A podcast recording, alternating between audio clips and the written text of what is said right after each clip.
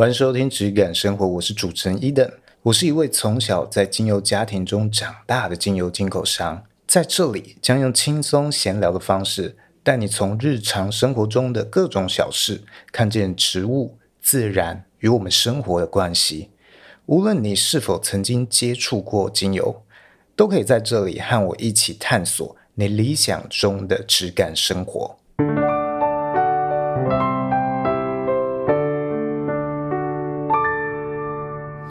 好，今天呢，刚好这个礼拜有一个来询问我的客户，他问了比较多的问题，那我觉得是一个蛮好借鉴发挥的一个题材，因为我也回了很多，写了很完整的一封信。那既然我都写了，不录白不录，就拿来录成一集 podcast，顺便给有类似困惑的人。OK，那他比较是想要做生意的，所以。可以给想要从事精油相关生意或做产品的人一个在这一集有蛮好的一个参考。那首先先来朗读他的信件。他说：“以下是他信件内容，我就比较快速带过，看我能念多快。”老板好，我有一些问题也一并打在下面。第一点，呃，目前个人就业的产业别，这个是我在做批发询问的时候会问的。OK，他回答想创业关于芳香类，但有点没有头绪，不晓得什么样的产品能够自行制作贩售的，不需要代工厂，这样的成本实在太高，目前没有办法。好、他是指这个代工厂的部分。那第二点啊、我在询问产品的使用目的，他说我目前没有上过任何芳香精油的课程，包含各种昂贵的线上芳疗师证照也没有，都是网络上自己学习的。我买过化工行的精油，也上网买过，也去闻过专柜的。但我很想知道您的精油有什么差别。正在听您的分享，从第一集开始，目前第十八个 ING。好，所以我们今天这一集录出来应该是七十六集，给他未来做一个彩蛋，看他什么时候会听到。我家先父是卖茶的，我从小是在茶的香味中成长。我只记得他常常带着家人一起上山拜访山上的采茶制药农家。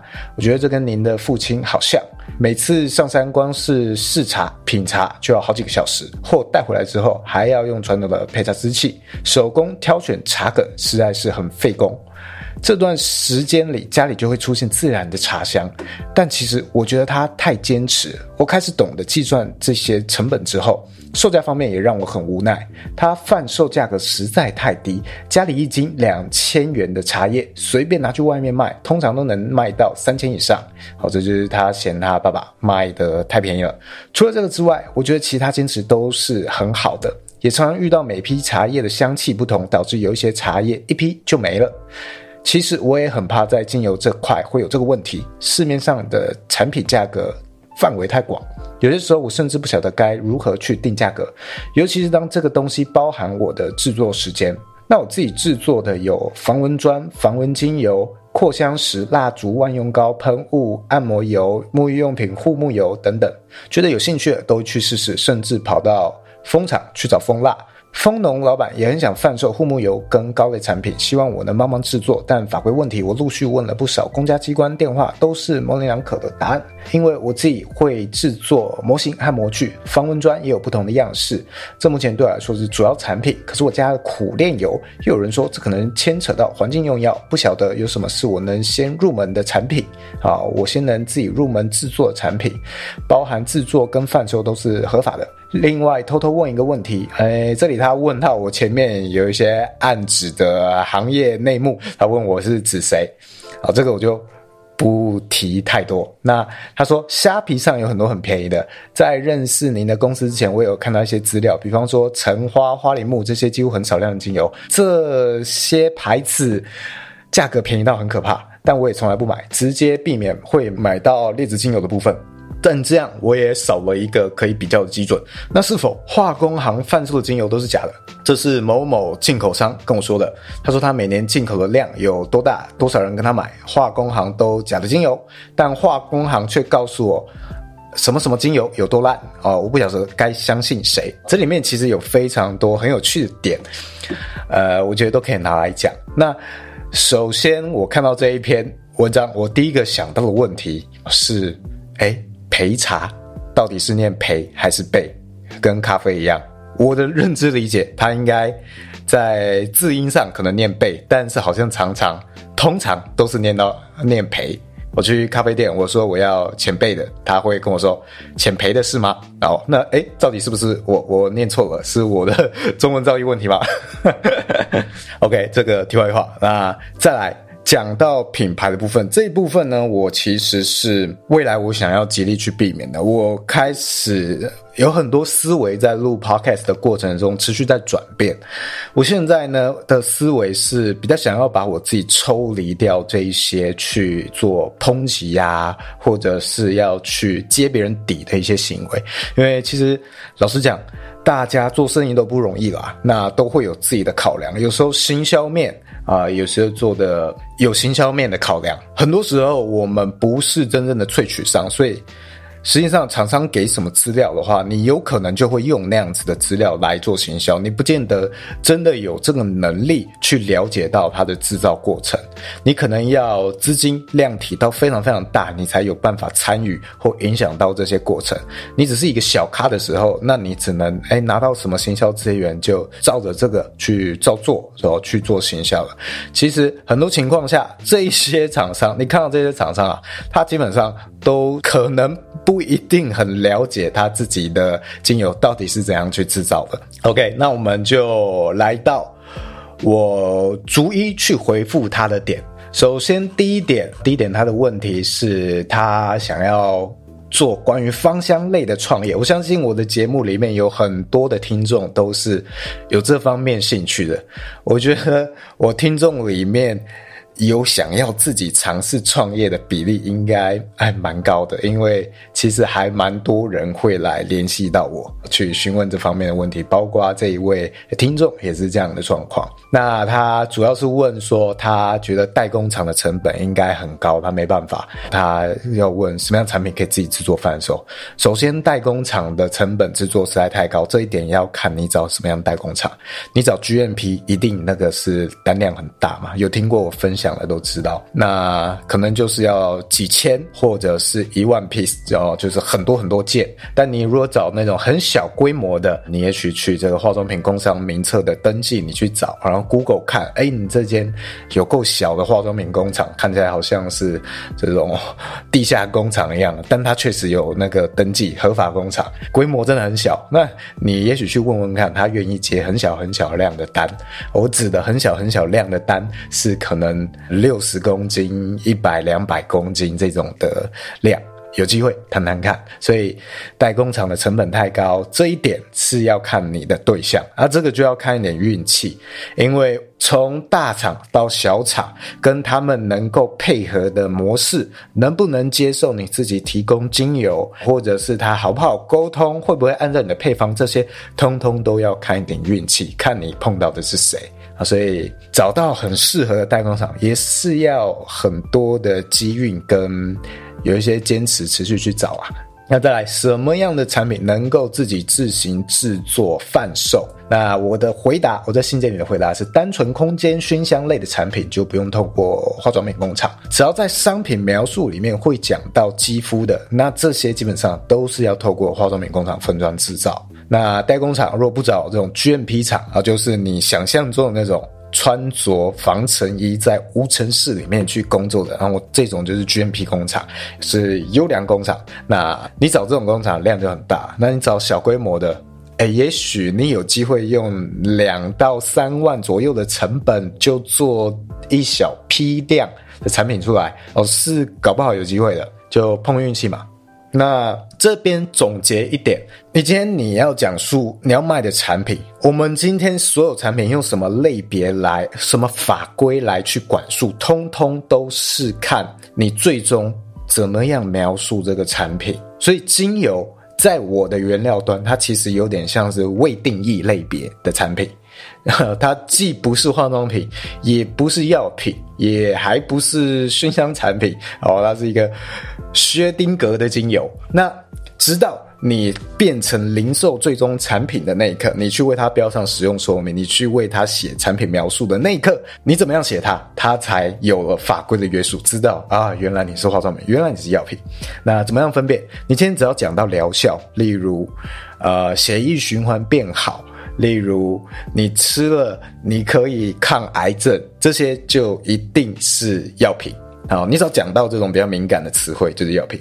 那你要讲说这个东西会涂抹到皮肤，或者你香水要喷在皮肤上啊，或者是可以美白，这些通通都是保养品啊，也就是要透过合法的化妆品工厂帮你分装的。那你要委托化妆品工厂用这种正式的方式分装，你也一定要是公司或行号才能发出委托。所以这种情况下，你如果是一个个人，你没有工作室，没有行号。没有公司，什么都没有的情况下，旧的理解，你应该是很难走正式化妆品的，所以你可能要先去跑这些流程，你才有办法做一个正式的化妆品。OK，那在这些东西除此之外，你都不是，你就是一个空间熏香，你就是喷洒在空气中，像我常常会推荐的产品嘛，就是这个精油喷雾类的产品。然后你不要讲说它喷在肌肤上，这个东西。就是属于一般产品，就我理解，它是归经济部管。很奇怪哦，它这个每一个产品其实是归不同部去管的哦。我们讲的这个化妆品、保养品。这些是归食药署去管的。那你只要不是这一类，你是空间熏香，那就归经济部管。那像是蜡烛，就我理解，蜡烛应该也是一般商品，所以也是你有机会可以自己制作，但它的制作难度当然就是另外一回事了。那肥皂，肥皂是不能自己制造，因为它会接触肌肤嘛。它照理来说，它是化妆品工厂。才能做，但是在化妆品工厂领域里面，它又分割出了一个分支，叫做呃，我忘记确切的名词，它有点像是手工皂工作室的申请，它的门槛比较低，所以有一些人做肥皂的，他会去申请这个正式的肥皂工作室，你就可以正式合格的去生产肥皂。那也许你今天想要做这些东西，你也可以试试看，去找有没有这样的工作室愿意接受你的委托。也许你自备你的精油给他啊，请他帮你做啊。如果你真的很想用精油，你觉得很好的精油去做肥皂的话，这是一个可以尝试的方式。OK，那再来第二点啊，第二点他是讲到说他没有上过任何课程，然后啊，他讲说他家里是卖茶的，卖茶这一点我就觉得很有很有共鸣。好，我在这个回复里面就说到，哎，我刚好收到这封邮邮件的上个礼拜，也有一个客户来拜访，来找到我。好，那他家里是做酒类的，啊，他没有讲得很清楚啊，但我猜他应该是做这个酒类的小批发或小盘商这样子。那他就有有跟我分享到跟卖茶的这一个。客户啊，很类似的回馈，我就觉得这几个产业真的很像，像是精油啊、茶呀、酒啊，它其实都是你可以在同一个名称的产品里面找到价格与表现差距非常非常巨大的行业，好像是。同样都是乌龙茶，会有手摇的三十块的乌龙茶，也会有一斤好几千块的乌龙茶，甚至我对茶不熟啦，但我觉得一定也有上万块的乌龙茶。酒的话也是啊，同样叫威士忌，你可以在便利商店买到一大瓶两三百块的威士忌，你一定也有一瓶上万块的威士忌嘛。那同样都是威士忌啊，你到底怎么样去分区别？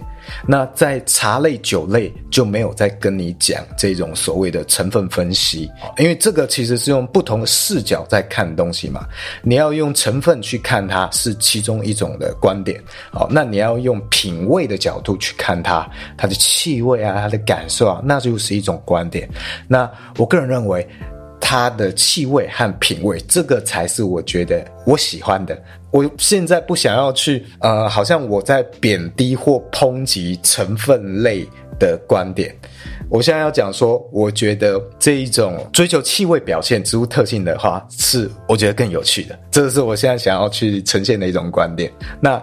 怎么样去跟我的产品追求与消费者对于这些东西的品鉴能力达到一个平衡点？我觉得这是这个行业非常有趣以及很有挑战力的一个部分。但我觉得精油它其实比茶和酒还要有有一点点的优势，就是我觉得它的呈现其实更多元。虽然。讲到保养品类、药品类都比较困难一点，尤其是药品类，几乎甚至一般的公司行号是没有机会把精油变成药品的，那是一个非常非常难度很高的事情。那保养品、化妆品类，诶，有机会。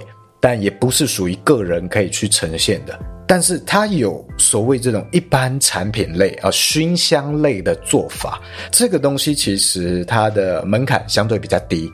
而酒类、茶类其实比较没有这样一个这么低门槛的一种呈现方式，这么的自由多元。也就是你在精油，你有任何的追求，你其实都能找到适合你的一种呈现的位置和视角。这个是我觉得精油真的很棒、很自由的一点。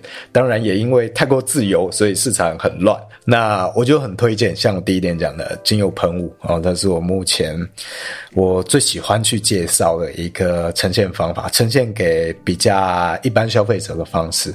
那它能够避开繁复的化妆品法规嘛？因为它就不是化妆品啊，好，一般商品嘛。同时。做精油酒精，它也可以用酒精为主体去分摊掉精油的成本，像是玫瑰精油超贵嘛，我如果今天用一百 CC 的玫瑰精油，哇塞，那绝对是一个天价，绝对是可以换一台机车没问题的哦，甚至是大一点 CC 数应该都没问题。如果你用酒精去稀释它，一百 CC 里面可能，也许低一点了，好了，一 percent 好了。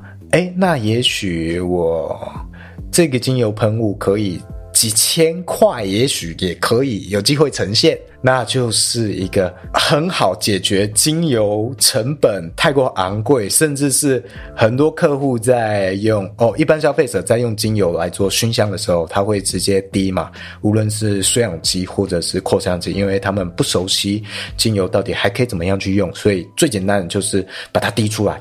啊让它熏香，但是当你用到可能像扩香机之类的时候，它消耗实在太快了。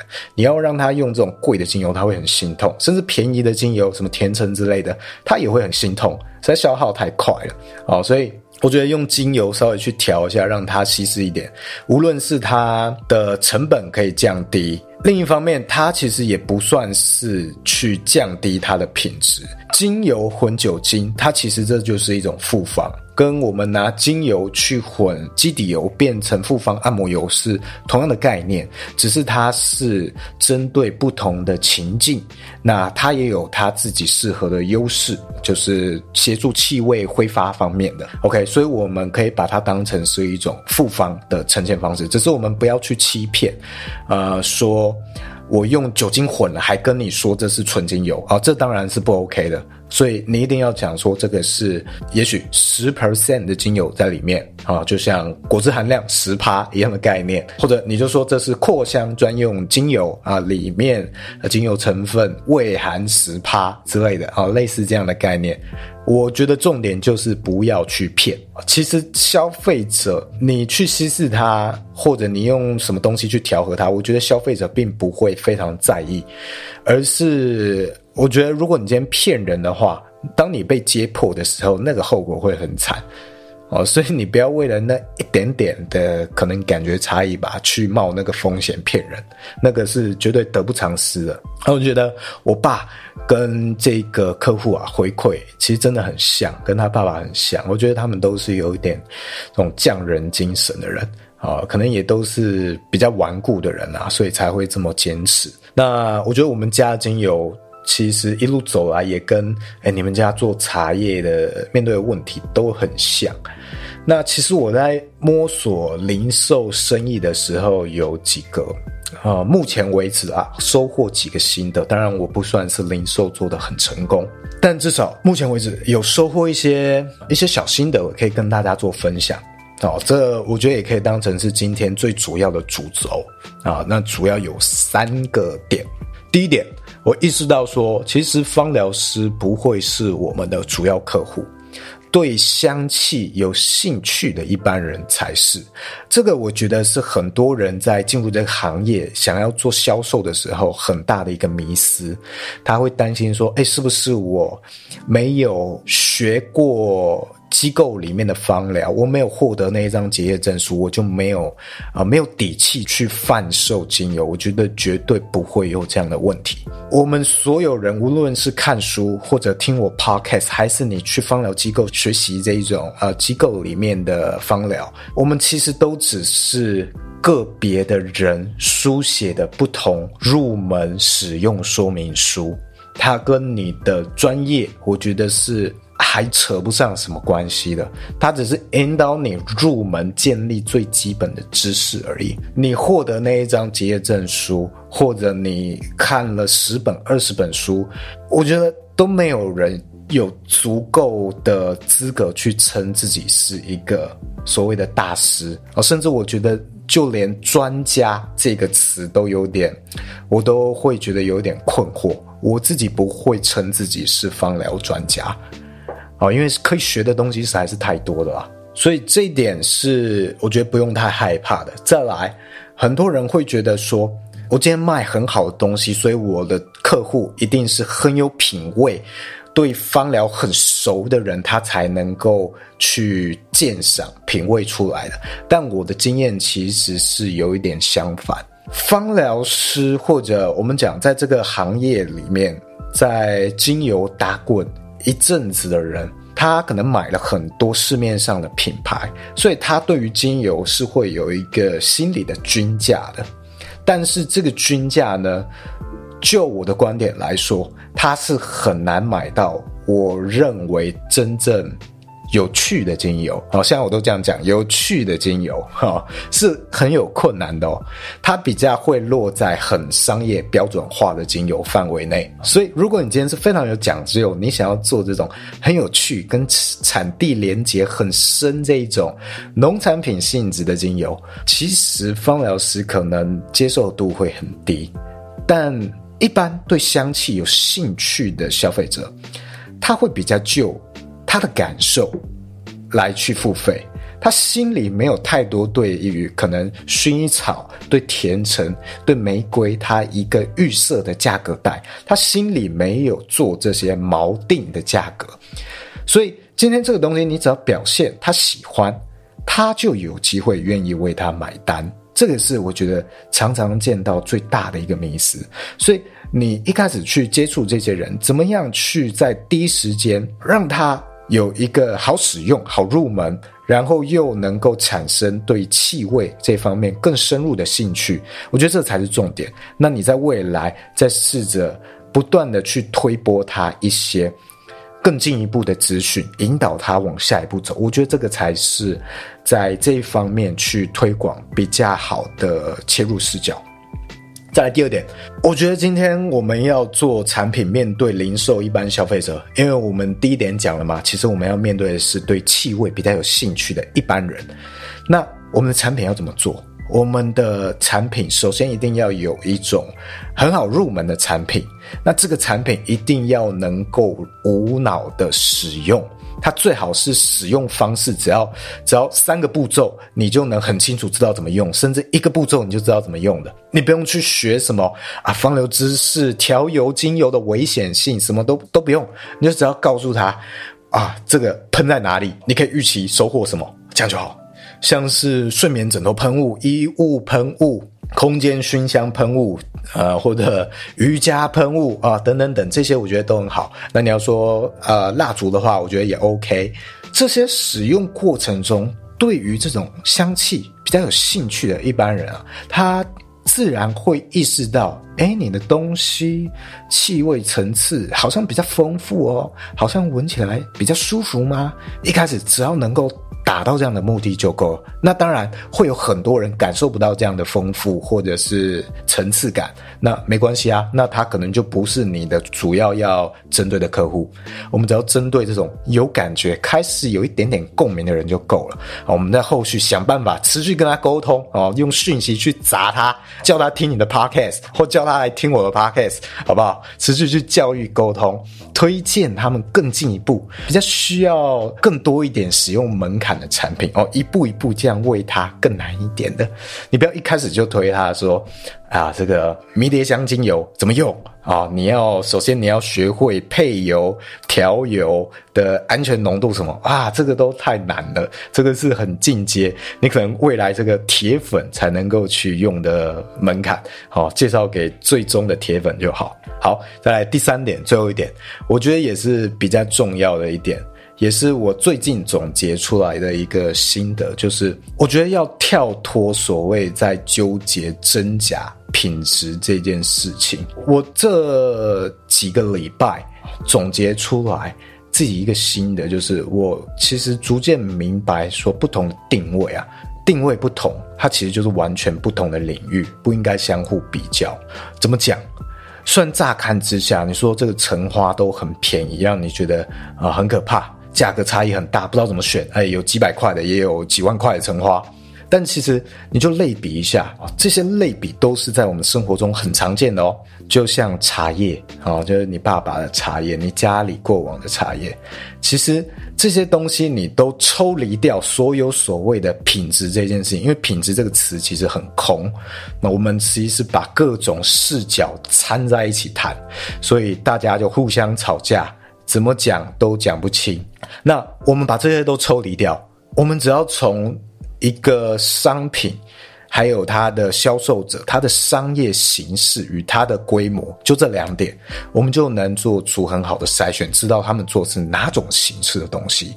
你仔细想想，几种茶，它的来源与它的商业形式。第一个，自己有茶田的地方茶农；第二个，食品工厂的茶包；第三个，便利商店的罐装茶；第四个。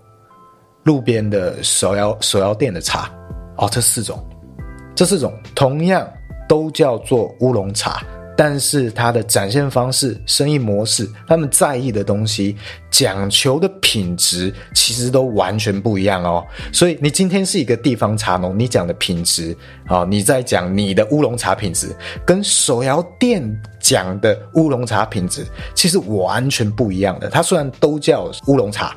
好，但你放在同一个天秤上面比较，它是我觉得是有问题的。你很难说到底谁品质好，因为。他们比较的是完全不一样的概念。你今天在茶田，你你可能比较的品质是啊，我怎么样去照顾我的茶？我没有用多少农药啊，还有这些虫，我都会亲自手手去剥掉它。然后这个茶都是我手采，我在这个清晨第一个露水的时候去采收这些茶叶，我怎么样去加工处理它？它这个茶叶怎么样散发出茶香？这个是你属于地方茶农，你可能在讲的品质啊。手摇茶讲的有在讲这些东西吗？手摇茶它讲的乌龙茶，它可能会是什么样的品质？它可能这个品质里面包含了 CP 值这件事情。乌龙茶超过一百块，手摇杯的乌龙茶超过一百块，你会不会买？有多少人愿意买单？我觉得 PTT 上如果看到这种茶，它就酸呐、啊，这个是盘子茶。但你今天去茶店里面喝一泡茶叶泡的茶，你付一百块，贵吗？你会觉得 CP 值很高，还可以反复冲，多好！我可以喝第二道、第三道，多划算。所以，我们其实是把很多概念混在一起谈的。我们要意识到，叫同一个名称不一定是同一个品类，甚至它有点算是不同的行业。手摇店的乌龙茶，它可能除了这个价格之外，CP 值之外，还有什么什么可以谈的品质？它加珍珠好不好喝？哦，这也可能也是一种品质哦。啊，再来，它搭配牛奶做成乌龙茶欧蕾、乌龙茶拿铁的时候，好不好喝？这可能也是他讲的品质哦。那你做一个地方茶农，你种出来的乌龙茶，你会讨论这些吗？这是你考虑的品质吗？所以从一开始我们就应该拆开，清楚认知到叫同一个名字可以是不同产品，甚至是不同的行业。这个是我们要拆开，也是过往我常常在纠结的。所以你今天你说你很好的避开了这一种很便宜的这种几百块钱的橙花，OK？我觉得这只是取决于你自己要不要拿这些不同行业或不同需求、不同市场的产品来做比较。我会说这一种橙花，我现在会把它看成橙花风味的香水，虽然它叫做精油。那但是经过我自己大脑 里面的 AI 自动翻译，它会随着这个我看到的价格跟它呈现的方式，我觉得自动把它翻译成哦，这个是橙花风味香水，其实它叫做精油。那我就我就不会生气了。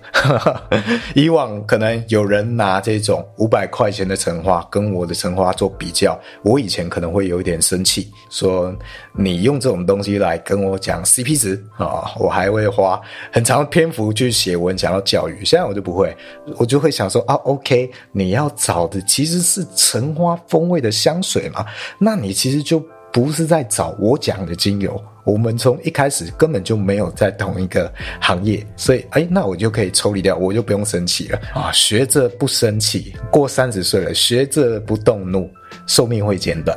那所谓你讲的化工行或者某某品牌啊，我们就代称指这种国际知名的芳疗品牌好了。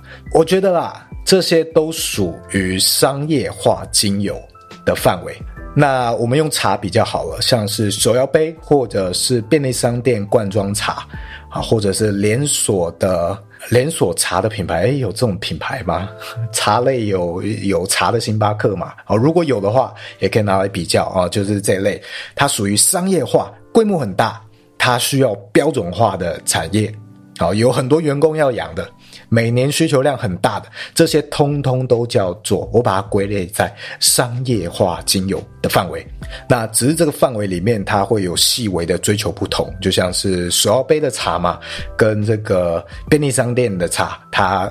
讲述的东西会有一点不一样，但是这些范围，这种商业化的范围里面，他们都很难跳出他们商业规模的限制，用这种国际品牌大盘商的方式去销售你爸爸那样子的职人精神的茶叶，很困难。不是没有机会，但是他需要有非常。创新的一种破坏式的思考，能够让他打破这样的框架。如果他没有这样的一个创意的话，你没有看到他哪里有这样的创意巧思的话，那他基本上他就没有跳脱出商业化的限制。他就是手摇杯 Seven 这种体系里面的茶叶，你不应该去期待你在这个价格带或他这样的商业模式里面找到你爸爸那样子的职人茶叶。它是不同的品类，可以说是不同的行业。所以你在说化工行跟国际品牌他们互相吵架，我就觉得那个好像在两个手摇品牌互骂对方的茶叶很烂。不是说手摇比这种职人茶低阶，不是，而是他们比较的范围可能是我今天是一斤一百五十块啊，跟你一斤三百块。你可能比的是这个标准，你是一斤三百块，在骂一斤一百五十块的，你茶叶用的很烂，我用的比你好。但你今天可能你心里在追求的是一斤两三千块的茶叶，所以你根本就不应该再找手摇杯这个领域。所以，我们从一开始就要去试着从他们的商业规模以及他们的商业形式，你其实就能推敲出它的上限。不要说上限啊，像好像又有高低了。它的范围，它处理的大概是哪一类的产品？那像我，我就比较像是今天一样，以茶叶商的角度啦，哈，那我就有点像是地方农会。当然，我也有可能有很烂的油，那也有可能。也有比较高的机会是比较好的油，这都是比喻啦。当然，我是自己认为我我的很不错。但是呢，如果我今天的规模变得很大，我变成一个台湾超大的茶叶盘商好了，我其实很难维持我现在此时此刻的这个模式与我的韧性程度。那他在最后有问到说，他要做这个防蚊相关的防蚊砖，OK。防蚊类的产品我不是很熟悉，防蚊类的产品制作啦，我没有到很熟悉。但就我所知，他讲述的这个环境用药。它是要针对到特定成分的，就是你这个里面有没有使用到 DEET 这个成分？如果没有的话，那它就不会牵扯到环境用药的问题，它不就是不是属于药品？那如果你是用单纯用精油来做产品的话，就我理解啦，不会牵扯到这部分的问题，它就可以是一般产品。但是你不能讲说这东西接触皮肤哦，如果你是说防蚊喷雾喷在身体上的话，就我理解这个就会。是至少是化妆品规范要管理的，这个是我的推断啦。所以如果你说今天是防蚊砖，它就是空间熏香嘛，那它应该是没有太多限制的，但是这个要看一下你所针对的状况啊，因为有些时候是会针对状况去设立一些独立的条文的哦，就像是防蚊类有没有独立的条文和规范，这个要再去查一下啊，甚至是常常会有法规会有变化的。那如果真的有规范的话，你也可以再转一个思维哦，也许空间净化。扩香砖，那驱蚊算不算是一种净化？是吗？哦，那你说一个空间净化砖，绝对不可能有什么的药品相关的描述嘛？你没有疗效嘛？那你讲述的东西也是很没有法规规范的东西。虽然有一些会嗤之以鼻，觉得你这个是玄学一样的产品，但它就能够避开这样的限制。好，OK，今天这集大概就是这样，又用这个信件回复水了一集，非常感谢。所以有什么样这一类的问题啊，都欢迎来询问我，给我一些录音的灵感。那最近呢，也有听众啊来来密我，他说他没有要做生意，他也没有这个批发量，但是问我可不可以有比较便宜的批发价。这一方面我是没有办法的，因为我现在拆得很开，我就是真的很不想要把批发这一块跟零售这一块混在一起，我想要做的隔离得很干净，所以我会有一些明确的标准要达到，我才会去做合作，不然我会有点我会有点麻烦上身啦。好，所以这方面也希望各位去理解，你不一定要真的想做生意才能来联系我啊，你有任何的。想法或回馈，当然随时都可以找我聊。但如果你是想要啊、批发合作的，你就真的一定要是想要做生意的。OK，这是我自己设立的一个很重要的门槛，是我自己没有办法去打破的。我设下了我的规则，我就不会想要去开设特例，任何的情况下都是那个会让我显得自己很没有原则。那这个东西。这一些规范，我未来是会逐渐希望我能够越退越后面的。我很不想要去去在未来，好像攻城略地一样去攻击别人的品牌或别人的精油，我才能获得我自己的客户。我很不想要这样。等到逐渐更成了体系，听众们。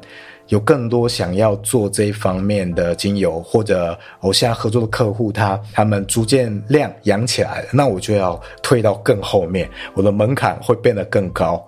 我可以做更少一点，服务更少一点的客户，稳稳的推在后面，过我清闲的生活，这样我觉得是最棒。好，那有什么想要回馈的，当然都欢迎可以留言或者是私讯啊，私讯我 IG 啊，或者是 email，当然全全部都可以。记得讲你是我的听众。那关于年底可能要开始规划的线上课程，如果还没有填表单的，一样表单会在关于我的栏位。好，那这一集就这样，谢谢大家，拜拜。